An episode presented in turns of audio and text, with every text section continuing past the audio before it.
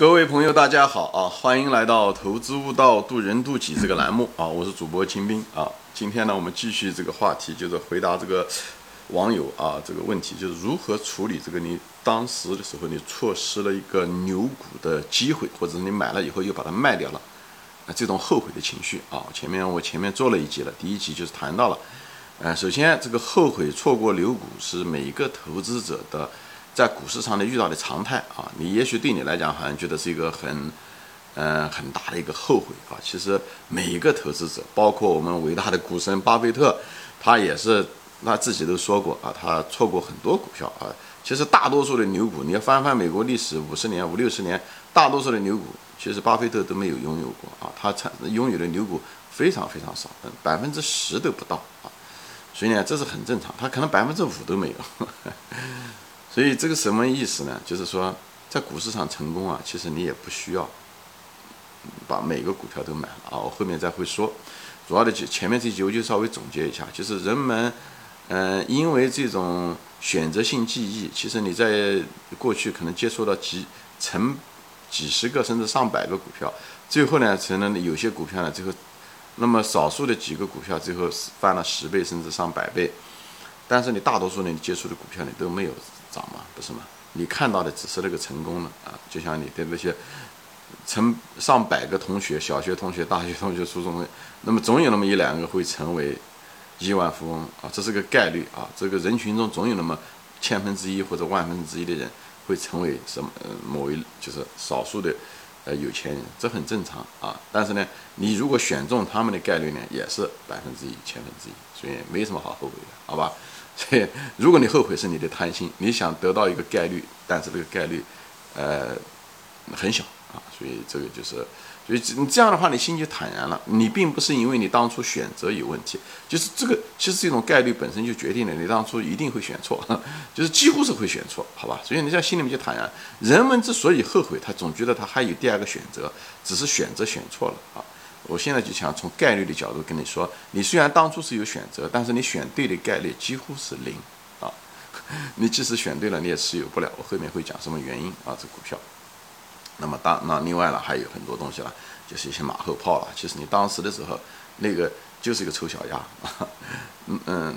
那个股票看上去一堆毛病啊，就像你当初看那个人一样，你怎么看嗯都不顺眼，你也没看到他怎么样，嗯，可能是个平庸之辈，但是若干年以后他可能就成了个亿万富翁啊，所以很多原因，好吧，我觉得这地方就不嗯就不展开说了，大家有兴趣在前面再看看第一期。那么在这一期呢，我就想跟大家说一下子呢，就是后悔这个情绪啊是必然的，就作为一个投资者，你如果是一个健康的投资者，是肯定是必然的。而且最主要的是什么？就没有什么了不得的，就是你失去牛股啊，是一个是大概率事件，就是不是大概是绝大概率事件。前面说了，巴菲特历史上美国的最近五六十年的那个牛股，巴菲特都没有用过，没有拥有过，对不对？Facebook 他也没有过，对不对？呃，微软啊，Oracle 啊，一堆，他就没有拥有过这些公司啊，所以他也是成了世界首富。你怕什么呢？第一。你股神都会犯错误，他会丢掉大多数、绝大多数的牛股，对不对？他天天在股市上，他是职业的，呃，天天看，天天有人推荐，最后他还把这个丢失掉了，照讲应该说不过去才对，对不对？何况我们大多数股民都是，呃，都非职业的，对不对？大多数人都有一份工作，所以呢，你而且中国股牛牛股本来就少，所以没什么好好那个，呃，你心里面坦然啊，你你不如嗯股神，所以呢，你不应该对这个预期更高，而且他丢掉的是。上百倍、上千倍可以涨上百倍、上千倍的股票，他都丢掉了，他或者根本就没买过啊，就，所以你觉得应该你的水平应该不比他差，从这个角度上来说啊，所以我就给大家一个安慰。另外呢，就这个节目呢，我想讲的就是，即使丢掉了也没关系。巴菲特就证明了这一点，他虽然丢掉了百分之九十的呃牛股，但是他仍然成了世界首富啊。那这地方的奥秘在这个地方呢，就是什么？就是你错失牛股没什么了不得，你只要抓住一两个牛股。抓住少数几个牛股就可以了。那么巴菲特很显然，他不是把所有的牛股都抓了，都丢掉了，他只是抓住了极少数几个。哎，他这一辈子就那么操作了几十个股票。那么真正超级牛股也没有那么多啊，那么就那么几个，他就靠这个就可以成为超级富豪，世界上的首富，曾经是世界上的首富。所以我在这方就分享了就是我为什么这样的说这种，就是投资啊，它跟我们的高考不一样。我前面别的节目中说过，高考把我们的这十几年的小学、中学、大学，把我们训练成一个，就是你你考的分数，你就答的题目对的越多越好。但是在投资中是不不是这样的。投资中的时候，你不需要抓住每个机会，你你不需要做对每道题啊。所以呢，这个因为这个股市上面，它有很多机会。这个股市它跟人生还不一样，人生其实机会没有那么多。所以呢，嗯，来机会来的时候，你尽量把它抓住，你也准备好把它抓住。股市上机会是今每天都有啊，当然不一定是说都是真正的机会啊，但它不缺机会。但是你的资金呢？是有限的，我在别的节目中说过，因为你资金就那么多哈，几百万也好，几十万也好，几万块钱也好，而市场上的机会是无限，最主要是风险呢也是无限的。虽然这两个都是无限，但是呢，这个风险的无限性呢要比这个机会的无限性还大。只是为什么说无限？我们只是拿这个词语做比喻，跟你的这个钱、你的数量是有限的做一个比喻。所以无限和无限的级别不一样，所以这就是因为。无限的风险大于无限的机会，而你的资金是有限，在这种情况下的时候，你在股市上的策略一定是风险第一，就是你一定要看到这个股市，无论是这个股票来的时候，你一定要看到它有什么毛病，会会不会让你亏钱，会不会你买了以后就起不来，这个才是关键。所以正是因为你要考虑这些东西的时候，那你一定是什么呢？你一定会错过大多数的股票，所以。在股市上的时候，我在别的节目中说说过，就是宁可错过一百，不可选错一个，啊，不可选错一个，因为这也就是为什么巴菲特丢掉了大多数的牛股的原因，并不是他没看到，他也分析过，最后因为他他是看到很多的风险在这地方，那么他就没有要这些股票，为什么呢？他如果不看到这些风险，他很可能就不是今天的股神，因为当初的时候他看到微软的时候。很可能微软是一个毛病一堆啊一大堆的公司，很可能有另外还有十个、二十个甚至上百个跟微软差不多的。如果他一那个对风险如果采取一种忽视的态度，他很可能就选到了另外的微软，最后这个微软可能都没了啊。那活下来的就一个微软，你明白吗？这是一种幸存者偏差。所以呢，你人不能够过低降低自己对于风险的认识。这就是为什么很多大多数散户赔钱的原因。他老是觉得看到这公司的优点，他看不到这公司潜在的可能的问题，以后买了这些公司，因为自己想一夜暴富想赚钱，最后就买了，以后就把这风险带进来，以后就是赔钱。所以呢，投资中的时候一定要看重风险。我在大量的节目中说过，我这地方就不展开了啊。所以呢，正是因为你有一种风险第一，是会导致你什么？宁可错过一百，不可选错一个。就像。娶老婆一样的，对不对？或者是嫁给丈夫一样的，对不对？你天底下的男人、女，优秀的男人、优秀的女人多的是啊。你不是说你每个都得，呃，嗯，都搞上，对不对？你每个都得跟他谈恋爱，或者是因为你嫁只嫁一个人嘛，你娶也就娶一个人，对不对？所以中国一句话说过是什么？就是什么？弱水三千，我只取一瓢，讲的就是这个东西。弱水三千，我只取，不要贪多。所以这时候的人，你要征服人的人性，不要贪婪，因为世界上。财富的时候也是一样的，就世界上超级富豪说过很多次，都不是买了好多公司，都就这么一两家公司让他变成超级富豪。无论是企业家，他投资了所有的财富，呃，时间精力在一家企业中，对不对？所以这个地方投资好，人生也好，就人生跟投资是很相似的，就是更要注重质量啊。长期持有并不是重点，你你如果持持有了一个不好的公司，长期持有对你来讲是一种灾难，对不对？所以呢，长期持有不是重点。它只是个现象，多更不是重点，啊，它跟高考不一样，它多不是不需要，最主要是质量，就是好才是重要的，你一定要选对重要。至于讲你是不是每个都得选对不重要，你是不是要选到所有的牛股票？所以多数量不重要，质量重要，啊，大多数人你如果选对一家，从理论上讲，你如果选对一家公司，你就可以挣很多钱。芒格先生一辈子就投资三个，对不对？一个就是伯克希尔哈斯韦，一个就是好事多，另外一个就是你，他就他他说他一辈子的重要的投资就是三个，那也成了一个呃亿万富翁，对不对？所以我们普通的散户其实只只要做到这一点，就不要控制住自己的贪婪之心。我专专门有个节目中说过，就像一个女人一样的，你不需要天底下你看到所有的优秀的男人，你都得跟他结婚嘛，对不对？你不需要，你仍然你只要选对一个男人，你你所以关键是要选对。一个男人或者是对吧？你就可以挣很多钱。在股市上的时候，当然不需要选一个了，你可以选几个，你也可以一辈子挣很多钱。那巴菲特投资了六十年，也就是选了那么几十个而已，对不对？所以什么反复说什么，就大家控制住自己的欲望，不要贪多，不要自动的杜绝那种高考的思维啊，高考的思维。所以呢，因为为什么呢？你如果选多的时候，你你你时间有限，你精力有限，你资金又有限。如果你老是贪多的时候，你自然而然的潜意识就会把忽视掉那些风险，以后就把一些呃，你你看到很多黑天鹅，呃，就是你看到很多丑小鸭，你觉得它都会成为未来的黑天鹅，这就很讨厌的事情。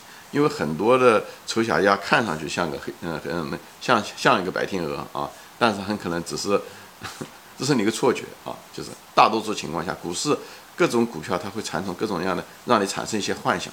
所以股市跟爱情是很相似，它会让你产生幻想，让你觉得情人眼里面他会出西施，这个是是人的，并不是股市有问题，并不是那个人骗了你，而是我们投资者出现了幻觉，因为我们想暴富，我们想追求美好的爱情，这时候的时候就产生一些幻觉，把那些不好的地方，情人眼里出西施是意思什么意思啊？他就是看不到那个人不好的地方，对吗？